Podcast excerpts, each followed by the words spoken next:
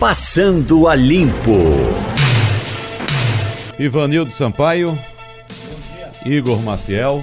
Bom dia. Bom dia. Tudo em ordem? Tudo em ordem. desde cedo aqui? Desde, Desde cedo, cedo? Desde cedo que horas? Eu cheguei no Melo também. Não, eu acabo de chegar, o trânsito está muito ruim. É, É, o trânsito está minutos. Que difícil. absurdo que tá o trânsito hoje. Foi um milagre eu Absurdo. chegar. Um Não, milagre chegar. foi eu chegar. Hoje eu fiquei incrivelmente engarrafado na garagem do condomínio. Eu Juro a vocês, na garagem a gente ficou engarrafado porque a rua travou. Ninguém rua conseguia tra- sair ninguém do- conseguia da sair. garagem. Foi uma loucura, rapaz. Eu devo esse milagre a Geraldo Freire, que eu disse, moço, eu trabalho com Geraldo Freire, não posso me atrasar. eu acho que ele passou a senha ali na Gamenon pra poder É. chegar aqui e chegar em Eu tempo. tive que arrodear, eu tive que arrodear, tô morando ali na, na, na Madalena, tive que vir pela. é, arrodeando. Eu, eu saí ali na, na, na, na Cadê? Jeep. Eu saí na Jeep. Lá por trás, pra poder fazer a volta perto Você do foi pra Tacaruna. Afogados, então? Ah, não. Você Não, foi, só você fazer a, a volta perto do Tacaruna para poder chegar aqui, porque a Rua do Espinheiro estava totalmente travada, a, 40, a, é, a João de Barros, naquele trecho lá, que é antes da, da- do cruzamento da Avenida Norte, antes da- da- do viaduto da Avenida Norte, aquele trecho totalmente travado, ninguém passava também, estava Agora muito alguém difícil. explica isso, que, é, que às vezes são protestos de Eu liguei pra cá pra perguntar se tem algum de Uber, protesto. não sei de quem. Pois é. não- Eu Procure- acho que é o povo com dinheiro, querendo gastar. Rapaz, é uma coisa impre- eu, décimo eu, fiz, eu fiz o percurso contrário ao de Igor. Igor foi pro norte, eu fui pro sul. Eu fui Cortou pra pelo sul. Afogados pra pegar a Avenida Sul pra voltar pra cá. Para poder pegar. é, é, pegou a Imperial, né? Exatamente. Não, Rua Imperial eu peguei não, eu peguei a Avenida Sul. Pegou a Avenida Sul. Cheguei a pegar a Imperial, na Avenida Sul e, e, e vim pra cá. Foi como, como, eu, eu consegui chegar. É, tá difícil. Uma hora pra chegar aqui. E da mesma região que você. Uhum, Né? difícil. Da Madalena ali próximo ao túnel da abolição, ali tá tudo parado, tudo travado, tá um nó. É uma coisa absurda. Mas Jamil do Melo, Determine tudo em ordem com você? tudo. Na Alguma- medida, O que é que você destaca do fim de semana? na medida do possível. Final de semana. Você, você que é leitor quanto mais das revistas, algum destaque essa semana? A gente passou aqui no sábado das manchetes, eu não vi nada, Nada. nada, Nada, relevante. Nada né? relevante. Final de Uma ano coisa que chegou, eu vi né? interessante, que me chamou a Ah. atenção porque me toca de perto, Hum. é uma exposição que está acontecendo em São Paulo, no Sesc Piranga, sobre os 50 anos do jornal O Pasquim, o famoso Pasquim. Ah, sim. Então, é, e tem, é, eles destacam o exemplar número 300, que foi o primeiro, o primeiro é, que foi impresso sem censura prévia. Foram 300 números sobre censura prévia. 299. O número 300 foi o primeiro sem censura prévia. Eu vi, eu lembro de uma, uma charge que eu vi no Pasquim. Claro, não foi da época, foi depois, repetida depois. Com o então presidente João Batista Figueiredo, né? E que o Figueiredo estava escrito desse jeito aqui, Vanildo Sampaio.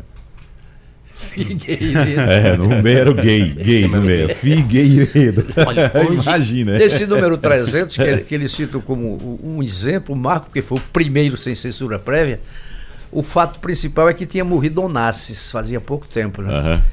E eles começam a fazer piadinhas com Onassis e com Jaqueline Kennedy, que era viúva. Aí Diz que Jaqueline Filho nasceu com aquilo para a lua. Aí disse assim, "Nas- mas eh, nasceu com aquilo para a lua e usou. Então, é, ele, com certeza, nos dias de hoje, seriam mortos, trucidados, assim, espancados em praça E, pública, e né? veja só que era uma época de repressão, né? Da ditadura. É, Mas é, você veja só, é, ele- dois, ficaram dois meses presos os principais redatores do Pasquim. Uhum. Só não foi preso na época, não sei porque se- se não conseguiram pegar, não, não estava na redação, foi Milô Fernandes. Preso Fernandes Sérgio, escapou, né? Sérgio Augusto, é, Ivan Lessa, todo os é, eu- Jaguar, Ziraldo, não escapou um. Tudo para cadeia, passaram dois meses na cadeia, inclusive o Natal. Né, Nessa época eu trabalhava na Manchete e a gente, é, um bocado de, de redatores e repórteres da Manchete, começaram a enviar colaboração para fechar o jornal, porque senão não fechava, não tinha quem fizesse. E todo mundo assinava com pseudônimo, porque se estava com assinados com o seu nome, podia ir preso preso. também, né?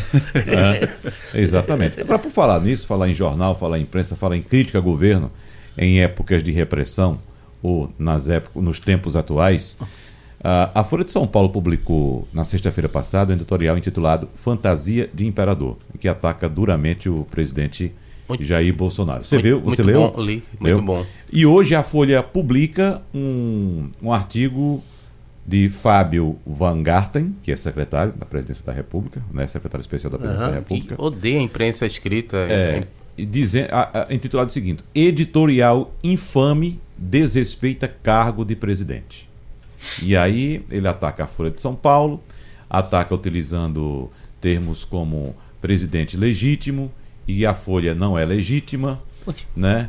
Mas uh, ninguém disse que o presidente não era legítimo. Pois é, mas ele disse. Mas o, o argumento dele: o, o, presidente foi eleito com mais de 57 milhões de votos, 55% dos votos totais, e a Folha de São Paulo deveria respeitar isso. Mas isso não inibe ele de crítica. Pois é, mas ele diz: isso é democracia, isso é respeitar o resultado das urnas e a livre expressa vontade do povo brasileiro. O que a Folha de São Paulo não faz quando opta por um editorial que, na verdade, é um libelo contra a democracia, ao desrespeitar a figura presidencial. O, o, grande problema de Bolsonaro e de todos que estão no entorno dele, esse eu acho que é, o, é a maior dificuldade deles é se desligar de uma campanha uh, que já passou e se desligar também da campanha que ainda não chegou. Eles não conseguem se desligar da campanha que passou e não conseguem esquecer a campanha que ainda não chegou. E ele está há 11 meses já no governo e acumulando somente esse tipo de confusão, esse tipo de, de briga. Ele, uma coisa que é, é preciso que ele entenda entenda, e o assessor dele precisa entender isso também,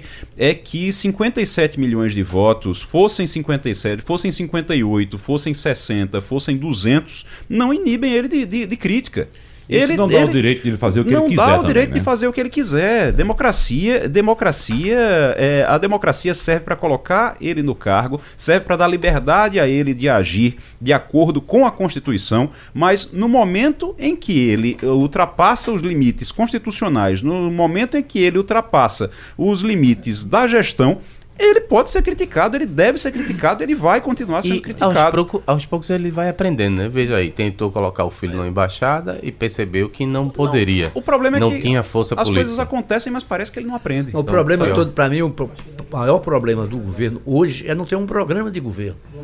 Não é? é tudo de improvisação, é tudo de improviso, é tudo que é, é, é... você veja só, o, os projetos de Guedes, do ministro Paulo Guedes, é, pararam, não é? Cadê a reforma tributária? Não tem sequer, o governo sequer enviou um projeto de reforma tributária.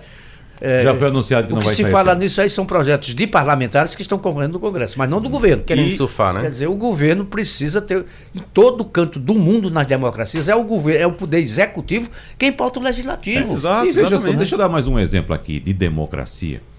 Por exemplo, no, no, no, no editorial, não, no artigo do secretário da presidência Fábio Weingarten, ele é secretário de Comunicação Social da Presidência, ele diz o seguinte... Ligadíssimo Olavo Carvalho. Isso, ele diz o seguinte, os frequentes editoriais da Folha de São Paulo não correspondem à visão majoritária dos brasileiros e da opinião pública, que não são seu quintal expansionista de histórias nebulosas, de visões autoritárias e mentirosas.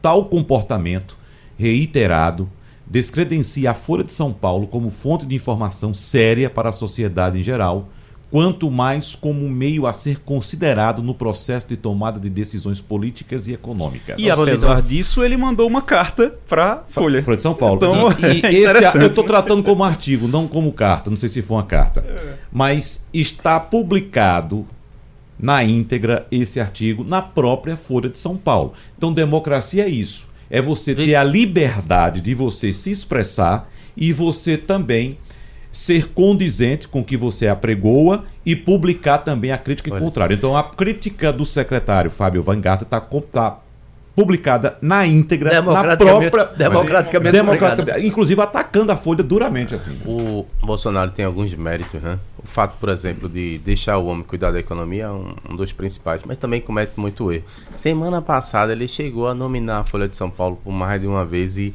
disse que é, não participaria de licitações, tentando alijar a empresa. Só que não pode fazer isso. O, o, o, o cara que está no poder, ele não pode, por interesse pessoal, é, o interesse pessoal ali, tentar prejudicar uma empresa. Isso é inconstitucional. É inconstitucional. O, tanto é que o Ministério Público no Tribunal de Contas entrou lá com a representação pedindo para que isso fosse desfeito da mesma forma, os parlamentares voltaram atrás, não pode punir a imprensa criando aquela situação para tirar os, os editais. Até pode acontecer em algum momento, porque as empresas não precisam mais estar publicando nos jornais, mas não e por imposição coisa. do Palácio para prejudicar a imprensa. Ou seja, a, a impessoalidade é algo importante numa democracia. Ele não parece não entender por quê. Bolsonaro pensa que foi eleito para ser imperador de verdade. Ele não, não acha que chegou lá, é um, é um suzerano. Não é, tem os outros poderes. Tanto é que permanentemente ele tenta ofuscar ou, ou, ou pa- passar por cima do Congresso e do Judiciário.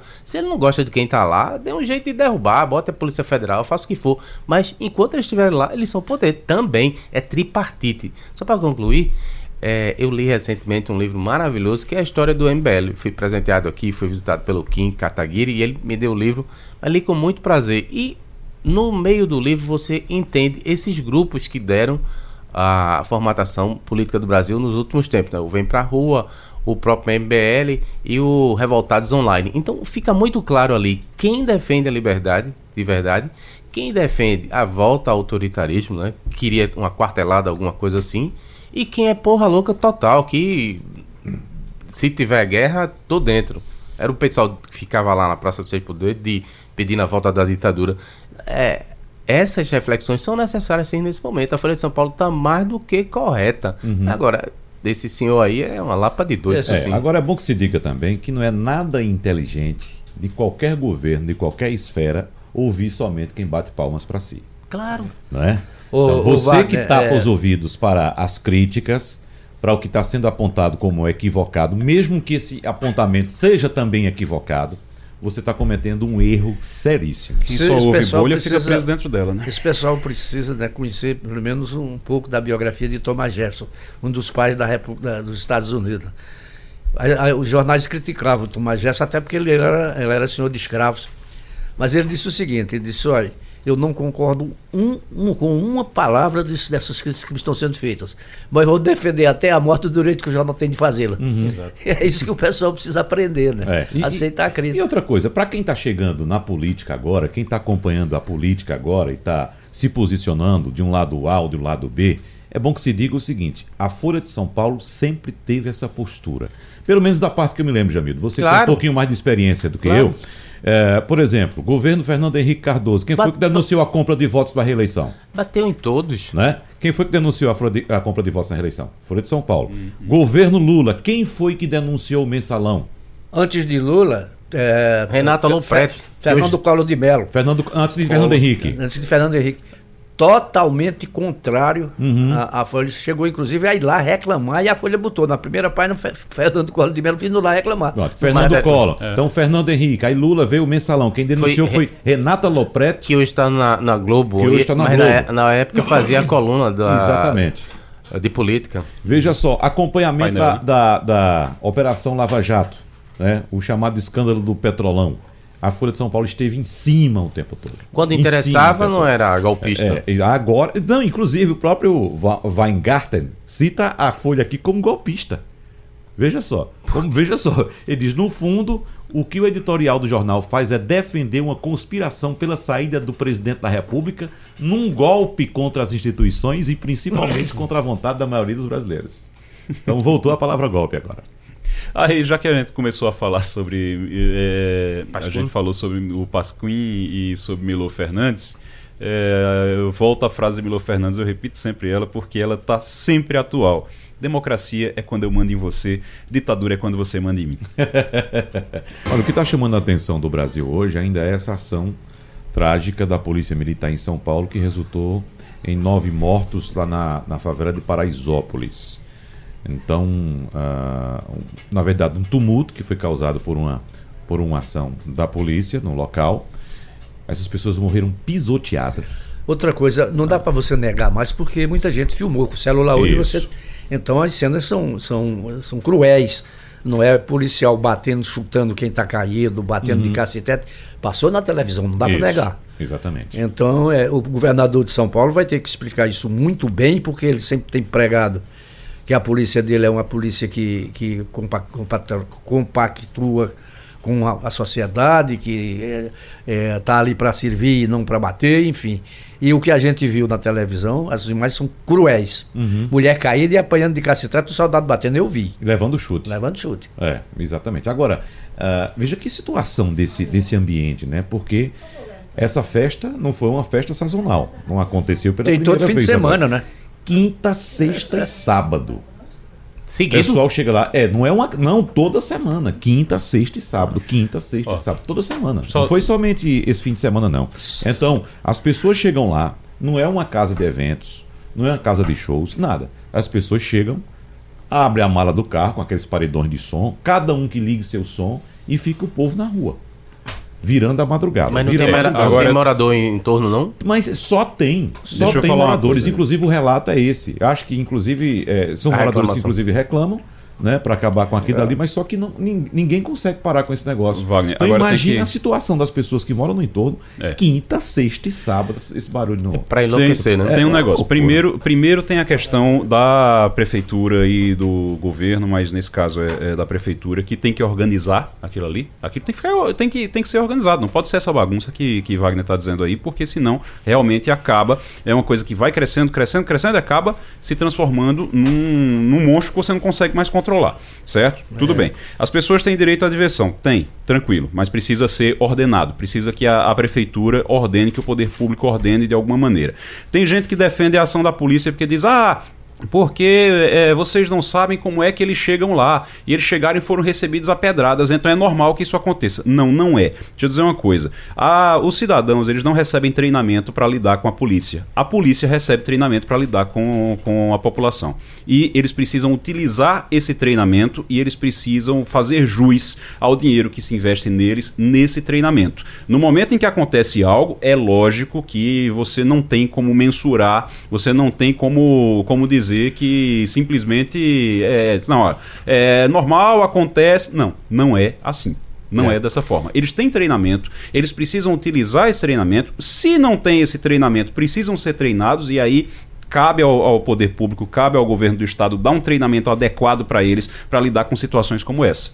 Agora, o policial ele tem a obrigação de, ele é treinado para isso e ele tem a obrigação de saber como lidar em situações, como agir em situações como essa. O histórico de São Paulo nessa área é muito ruim, vem de Carandiru.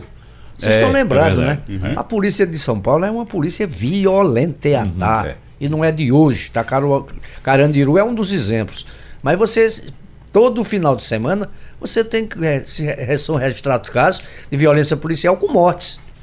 Agora, registrar que muitas vezes realmente não é a, o, a, a culpa ali, o, o, o dolo ali pode até ser da, da polícia, do policial naquele momento, mas o governo do estado, o poder responsabilidade, público né? é que tem responsabilidade porque precisa dar treinamento adequado a esses policiais Minutinho. e equipamento também. Um minutinho só que nós estamos com o consultor financeiro Leandro Trajano na linha, o telefone, daqui a pouco a gente retoma esse assunto, mas antes vamos abrir uma, uma brecha aqui para falar a respeito de economia e falar principalmente a respeito de finanças pessoais, porque com o agravamento da crise econômica de 2004 ou 2014, após aquele período, Ivanildo Sampaio, de abundância de crédito, onde todo brasileiro pensava que era rico, porque tinha crédito para comprar televisão em 24 meses e carro em 80.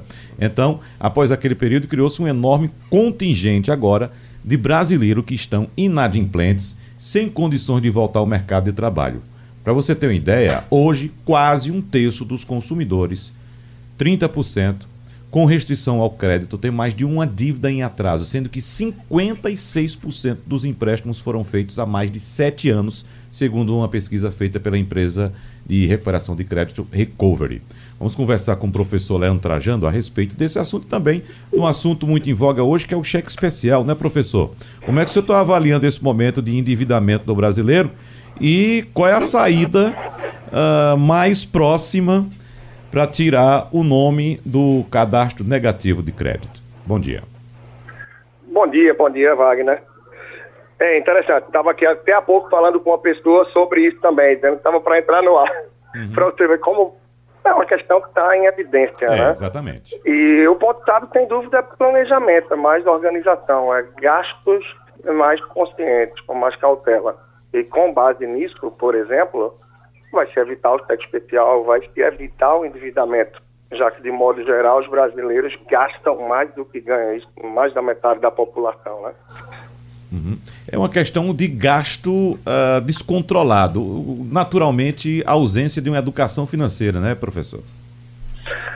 Isso, a ausência de educação financeira, de consciência e de uma premissa básica, como eu falei, essa de você estar gastando menos do que ganha, no sentido de compreender melhor as suas despesas, as fixas, as variáveis, e de encaixar isso na sua possibilidade, no seu padrão de vida, no seu ganho real. E o brasileiro, de modo geral, ele ainda vive muito para o outro, no sentido dos gastos do dia a dia, né? É de uma viagem, é de uma rede social que vai postar uma foto, é de roupas que veste, é de passeios que se quer fazer, restaurantes ou saídas que se quer frequentar, eventos. Então, ter a consciência e partir para os gastos fixos do dia a dia, fundamentais como a alimentação, a moradia, a educação, a segurança, o transporte, e depois sim de ter isso sanado, de ter isso bem organizado, aí partir para um gasto mais supérfluo, um pouco mais de conforto, um pouco mais de luxo, sem esquecer de antes disso poupar, fazer uma reserva para eventualidades que fatalmente vão acontecer. Uhum. Igor Maciel. Uh, Leandro, muito bom dia. Só para a gente tá falando aí de não cair nessa situação, não ficar nessa situação. Mas para quem já está nessa situação, quem está agora no cheque especial, está uh, com dívida aí que ultrapassa em muito a capacidade de pagamento, e isso acontece e acontece com frequência, o que é que essas pessoas podem fazer? É, o cheque especial, eu costumo dizer que é aquele dinheiro que vem fácil e dinheiro que vem fácil, eu costumo dizer que diferente do que muita gente pensa, não é só que vai fácil, é que ele custa muito caro. Então, o acesso ao crédito fácil do cheque especial, do cartão de crédito, que já vem a sugestão ali para você pagar o um mínimo, uma parcial, essas facilidades custam muito caro. Muito caro. E o consumidor, o cidadão, no modo geral, ele não tem a consciência disso mas ele vai à facilidade de pagar esse crédito fácil do cheque especial. E isso vai gerando esse endividamento de forma inconsequente. Eu vou citar um exemplo rápido para você. Se você deixa o dinheiro na poupança hoje, mil reais por um ano, eu estava fazendo os cálculos, você vai tirar depois de um ano cerca de R$ reais. Na taxa de juros média no Brasil do cheque especial, de 12% a 13% hoje, tá? você depois de um ano vai estar devendo mais de R$ 4.300. Então veja a diferença do que você ganha para o que você deveria. E aí vamos para um cálculo, um prazo mais extremo. Como muito brasileiro que poupa, deixa o dinheiro na poupança pelo longo prazo. Vamos dizer que por 10 anos. Depois de 10 anos, você vai tirar na poupança, na taxa de hoje, R$ 1.430 e poucos reais. Agora, se você vê que entrou no cheque especial, depois de um ano, você vê que já deve 4 mil e pouco. E diz, eu não vou pagar esse negócio e deixa essa bola de leve rolar por 10 anos, você vai dever mais de 2 bilhões e 340 milhões de reais. Ivanildo Sampaio. Professor, bom dia. Veja bom bem, dia. tem muita essa questão do sexo especial, a gente sabe que é um problema e que é um problema que é difícil de ser resolvido. Mas eu pergunto ao senhor, e nas questões dos débitos com instituições públicas, como por exemplo o IPTU, o cidadão está desempregado, ficou um ano e meio, dois anos sem emprego e o IPTU dele estará sendo cobrado todo mês. E tem juro, tem correção monetária, não tem mais porque acabou, mas tem juro em cima de juro. Como é que se resolve um pepino desse? É, ele vai partir primeiro para sanar as questões básicas do dia a dia. Claro, o IPTU é extremamente importante, mas entre pagar IPTU, alimentação e serviços básicos de energia, provavelmente o cidadão vai correr para isso e vai começar a abrir aí essa inadimplência junto ao imposto. E aí a prioridade é que, pronto, ele volte a gerar receita, ele procure ter listado todas essas dívidas que ele tem, todos os valores que ficarem abertos, para que pouco a pouco possa aproveitar períodos de negociação, como a gente teve começando agora do IPTU, para que ele possa estar em dia com isso. Agora, aí a gente dá um passo para trás em relação à importância de, na fase produtiva, a gente gastar menos do que ganha, para que possa fazer reserva para que essa reserva ajude no momento de desemprego, ajude no momento de redução de renda, de doença familiar, de qualquer falta, para que você tenha um pouco de suporte financeiro para agir em momentos como esse. E o brasileiro, de geral, não costuma fazer essa reserva. Quando ele ganha a mais, ele já procura com o que vai gastar. Se vai trocar o carro, se vai comprar uma moto, é. se vai fazer uma viagem, se vai comprar uma roupa nova, mas dificilmente ele está pensando em poupar. Por mais que isso venha mudando pouco a pouco.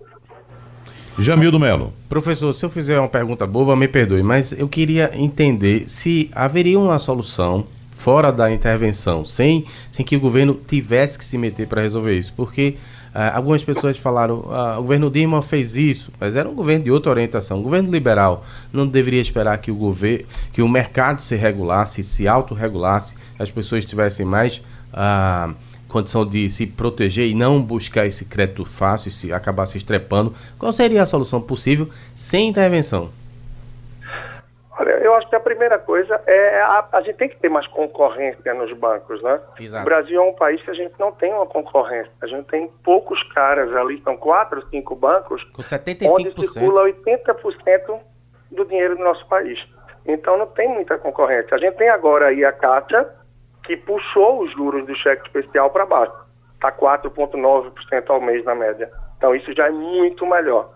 Só que o cidadão precisa ter, por outro lado, educação, conhecimento financeiro, para entender que ainda assim esses juros são muito altos.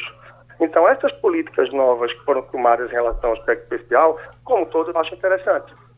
É uma forma de advertir a pessoa, de alertar que, olha, você está entrando no cheque especial.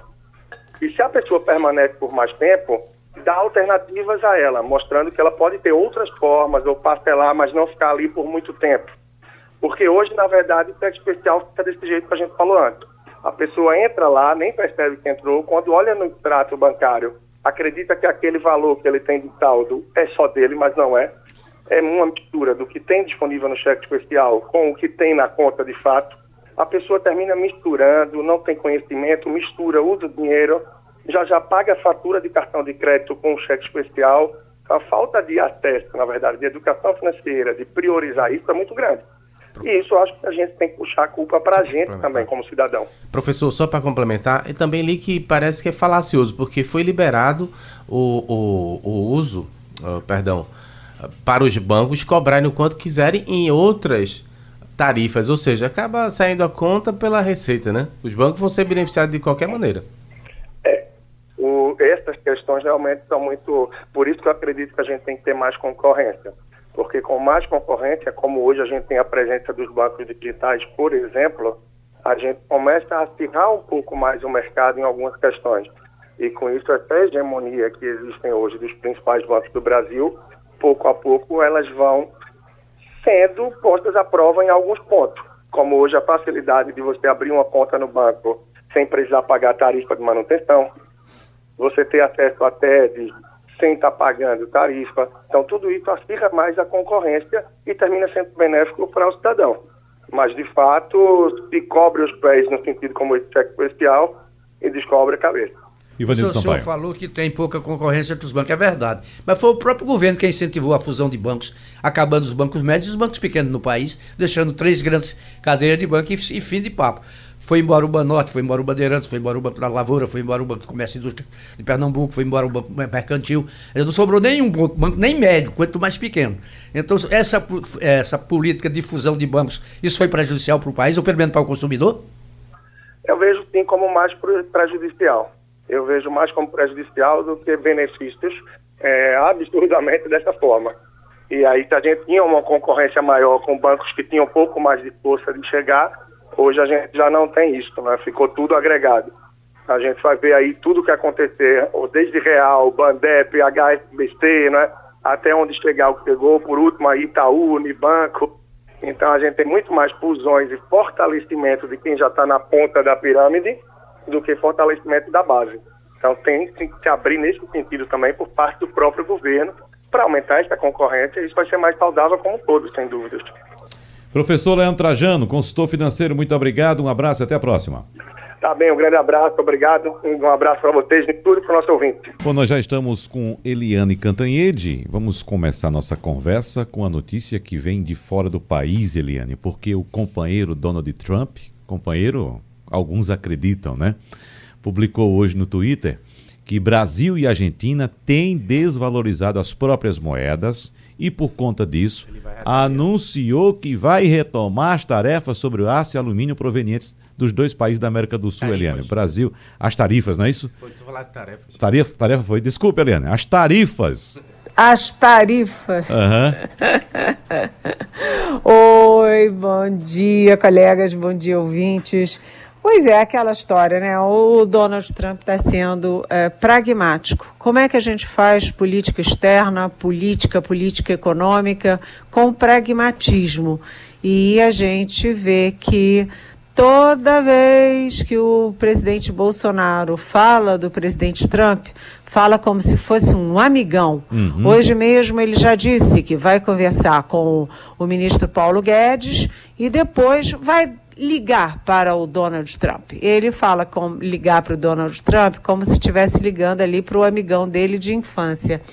E, enquanto isso, o Brasil cede todas para os Estados Unidos, o Brasil reverencia o Trump, que, aliás, está passando por momentos muito delicados no Congresso americano, e, em troca, o que, que o Brasil ganha?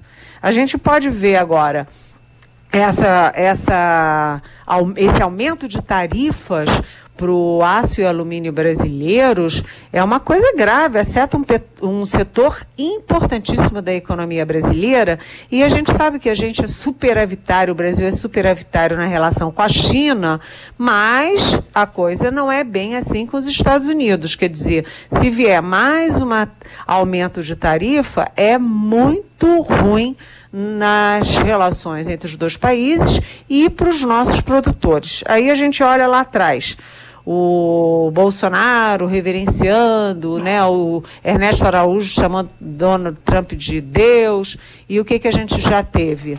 Primeiro, o Brasil estava crente que ia ter o apoio do, dos Estados Unidos para aderir, uh, para entrar na OCDE.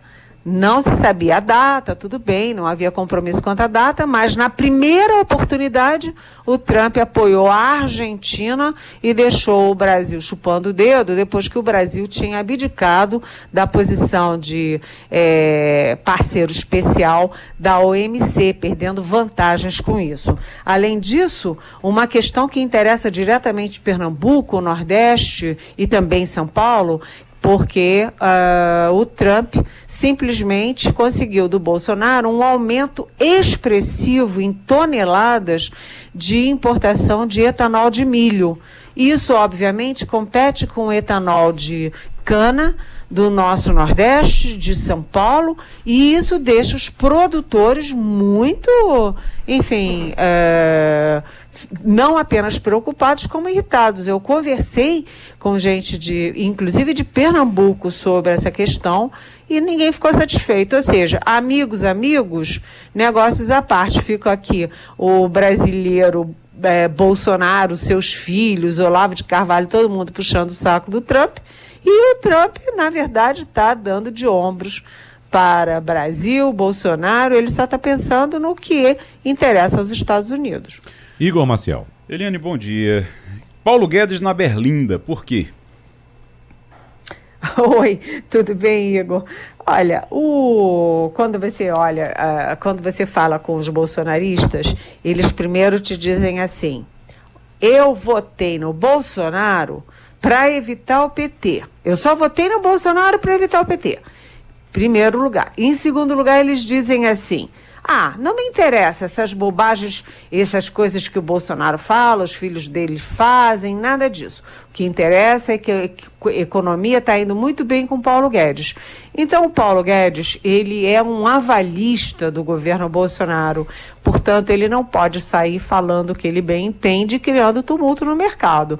Na semana passada, o Paulo Guedes é, ele criou ali um, um solavanco quando ele falou em AI-5, ele não tem nada que falar em AI-5, e quando ele falou também, é, desdenhou aí da alta é, do, do dólar, da, da questão cambial, o que mexeu inclusive com as bolsas. Então, o, o, Paulo Guedes, ele realmente foi um personagem chave nesse ano todo, mas ele está encerrando 2019 com alguns problemas. O primeiro é que ele não conseguiu engrenar uma segunda depois da reforma da Previdência acabou a reforma da Previdência, foi um sucesso. E cadê a segunda? Onde, para onde a gente está indo? A reforma tributária não andou, a reforma trabalhista não andou, a reforma é, administrativa não andou.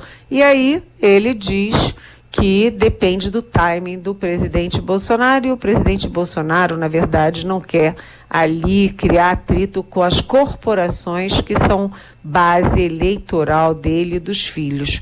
Além disso, é, tem um outro fator que é o seguinte: o presidente Michel Temer pode ter todos os defeitos, mas ele, deixou muita coisa encaminhada. Ele deixou a própria reforma da Previdência, ele fez a reforma trabalhista, deixou tudo pronto para os leilões do pré-sal, é, das da, as concessões de é, portos, aeroportos, estradas.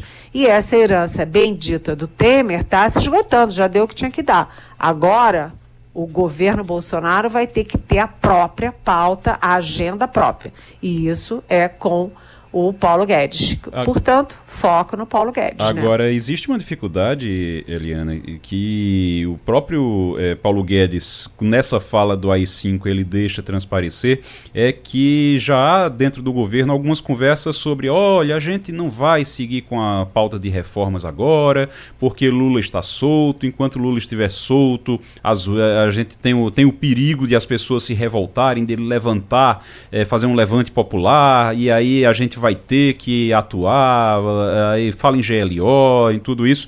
Uh, existe, é como se fosse um, um tipo de desculpa para não ter que negociar com o Congresso. Não sei se, se você percebe isso também. Olha, essa, essa, esse avanço do discurso ameaçador do governo, ele é um avanço claro. Né? Todo mundo está vendo claramente, né? O Eduardo Bolsonaro, filho do presidente, que já tinha dito aquela besteira lá de é, basta um soldado e um cabo para fechar o, o Supremo Tribunal Federal, ele defendeu abertamente, olha, se tiver manifestações, tem que criar um novo AI-5. Agora o Guedes diz, olha, vão acabar pensando nisso. E você está vendo que parece até que tem umas quase uma torcida do governo para que esse, essas, esses tumultos e confrontos na, aqui nos países vizinhos, Chile, Colômbia, Bolívia, Equador, que isso chegue ao Brasil, porque isso justificaria atos de força do governo. E aí o Bolsonaro já fala em criar uma GLO para o campo. O que, é a GLO? Garantia da lei e da ordem é o uso das Forças Armadas, principalmente do Exército, em conflitos que não são de guerra, são conflitos é, domésticos, e aí você tem a, o Bolsonaro mandando para o Congresso um, um projeto que prevê o uso de tropa armada para ali é, combater MST, acampamento do MST, tem criança, tem mulher, tem velho.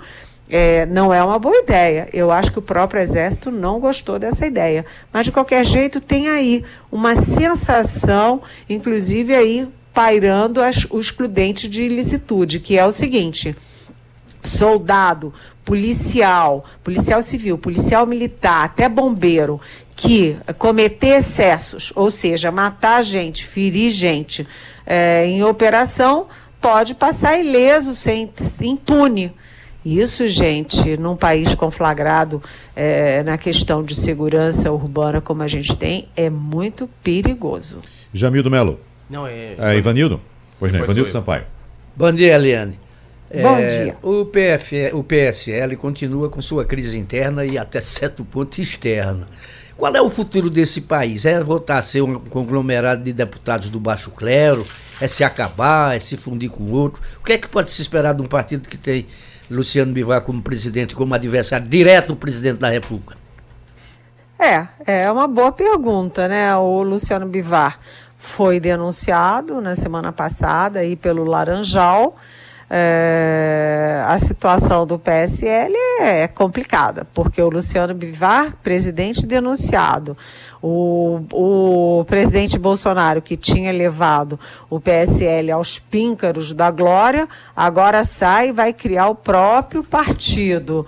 Enfim, o que, que sobra do PSL? Né? O PSL me parece que foi um cometa, né? um sonho de verão elege o presidente da República e no primeiro ano já é, é, já é descartável e numa situação difícil. Agora eu só quero lembrar o seguinte: o presidente Bolsonaro não pode botar o dedo e apontar para o Bivar, porque ele tem como ministro, o ministro do Turismo, o Marcelo Álvaro Antônio, que foi quem foi o primeiro denunciado, pelo menos do ponto de vista de mídia, pelo Laranjal lá em Minas. Então, Bivar e, e, e Marcelo Álvaro Antônio estão ali, pau a pau, na mesma situação. Então, o Bolsonaro não pode atacar um e fingir que não tem nada a ver com o outro, né? Jamildo Melo. É, muito bom dia, Leandro. Bom ah, dia.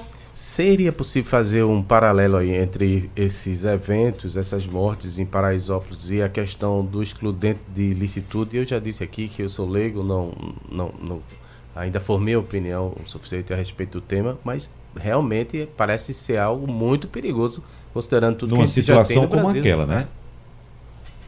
Olha, essa questão de Paraisópolis, é, a gente começa a semana com uma tragédia, né? Essas tragédias acontecem é, quando envolve a polícia, nunca acontece é, em bairro rico, em bairro chique, né? Sempre acontece em periferias, em comunidades. É, sempre sou uma coisa assim.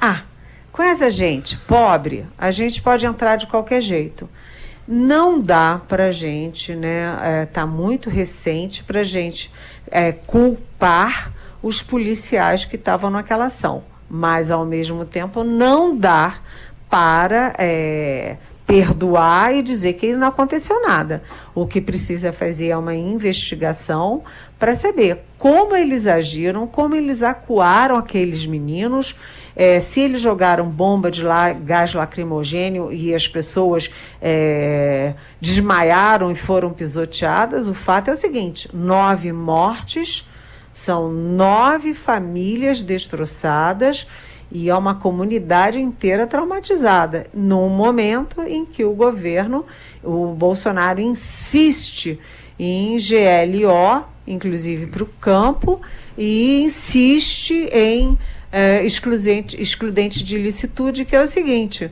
o, o, o, policial militar, o policial civil, até o bombeiro e os soldados e oficiais militares se matarem, se é, é, cometerem excessos, que na verdade é um, é um eufemismo para matar, ferir, etc., eles terão o direito de responder em liberdade, têm direito de, é, eventualmente, nem cumprir pena, eventualmente ter a pena é, reduzida, etc. O que muitos juristas consideram como licença para matar. Então, calma lá. Licença para matar só pobre, né? Para rico não, não, ainda não tem não, né? Eliane Cantanhede, vamos parar por aqui, porque nós precisamos economizar um tempinho para ouvir daqui a pouco, direto da Rádio Jornal Caruaru, o ministro da Justiça, Sérgio Moro, tá certo? Muito bem, muito bem ouvido. Obrigado, querida. boa dia, semana para você. Semana. Igor Maciel, tem informação apontando que emissários do ex-presidente Lula começaram a procurar dirigentes de partidos de centro com recados de que Lula quer conversar sobre política. Uhum. Bom, a gente viu. Deu uma, uma arrefecida, não foi? A movimentação de Lula desde que ele saiu da cadeia. Que ele saiu, fez é. uns três comícios em seguida. Um primeiro na porta da cadeia, depois fez outro em São Bernardo quando uhum. chegou. Já veio aqui no Recife, fez aqui também. Mas parece que deu uma arrefecida agora. Arrefecida Lula, tal... opinião pública. Lula talvez esteja descobrindo que era mais útil para o PT se ele tivesse ficado preso. Porque o problema é que você cria uma expectativa em relação à sua. Criou-se uma expectativa em relação à soltura dele, como se o mundo fosse se resolver, como se os problemas do mundo fossem se resolver, não só o do Brasil, ia resolver os problemas do mundo inteiro se Lula fosse solto. E aí Lula é solto, nada acontece e nada realmente aconteceu.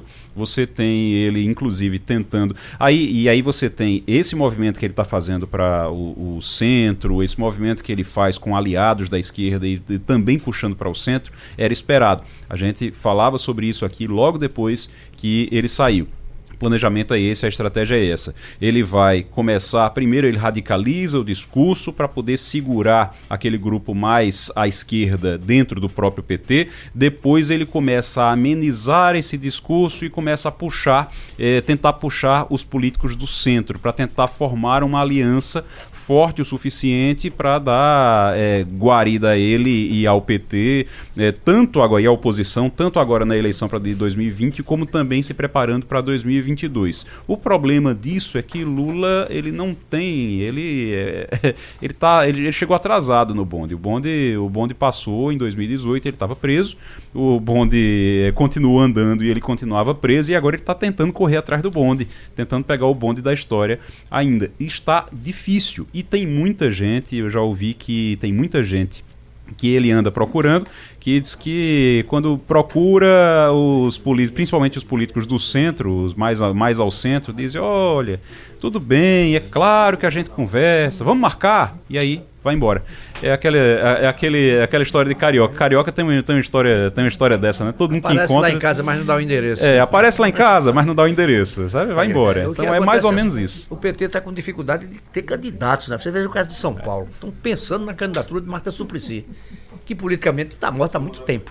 É. Exatamente. Então, como é que você vai ressuscitar Marta Suplicy para disputar uma prefeitura de São Paulo, da cidade e, tamanho de São Paulo? E o pior, a alternativa a Marta Suplicy é Fernando Haddad. Que não quer, já disse que, que não, não quer. quer. Que já, já, disputou duas eleições e perdeu é. recentemente, seria uma terceira, desgastar a vida dele pessoal, enfim, não quer. Pois é, você Olha, vê a situação que o PT está. Deixa eu levar algumas ideias aqui, juntando só coisas mais recentes aqui que a gente mesmo viveu. Semana passada a gente teve a oportunidade de falar com Priscila, e não me lembro se foi tu, Igor. Ele perguntou a ela: olha, e aí, se tivesse esse encontro com Lula, porque. Que Priscila? Krause. Certo. E ela disse: de forma alguma eu me juntaria, abraçaria o Lula, mas entenda a posição de Maia. Maia foi um dos primeiros que foi incitado a ter esse encontro, né? Na sexta-feira também, eu não participei porque adoeci, mas teve um encontro aqui no, uh, no Resenha, de manhã cedo, uh, tocado por Haldner, em que a gente recebeu o vice-presidente da Câmara, o Marcos Pereira. Ele é do PRTB. E ele disse com todas as, as letras: o centro vai ter um candidato nas próximas eleições. Então, pode ter o movimento pelo centro, pode sim. E se eles agregarem a esquerda, ótimo para eles. Uhum. Quem vai ficar ruim é a direita radical encalacrada lá no, no canto. Rodrigo Maia, Lula... como bom carioca, foi um dos que fez isso, né? Quando disseram, olha, Lula quer conversar com você, ele disse, não, tudo bem, diga ele que passa lá em casa. Qual é o endereço? Não, é. depois a gente conversa. Então, só, só para concluir, é, veja o que aconteceu aí com a história da reforma. Eu tava se falando aqui ainda agora de Paulo Guedes. Na verdade, quem entregou a reforma a ele foi Maia.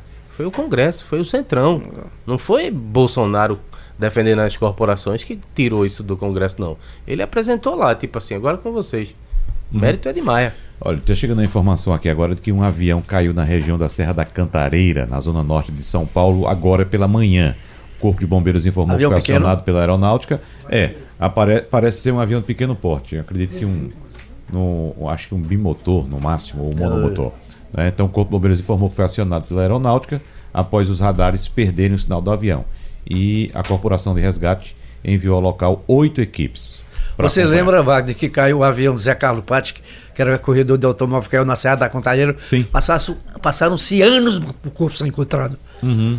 Eu não lembro, eu é. não lembro bem, mas os Mamonas Assassinas foram também, não. Serra da Cantareira. Serra também. da Cantareira também. Exatamente. Foi. Mas os Mamonas encontraram o corpo logo. O avião foi, foi. O Zé Carlos Passe não. Passaram-se é. anos para poder encontrar os, destroços do avião. Destroços. Jamil do Melo, a honra hoje é sua.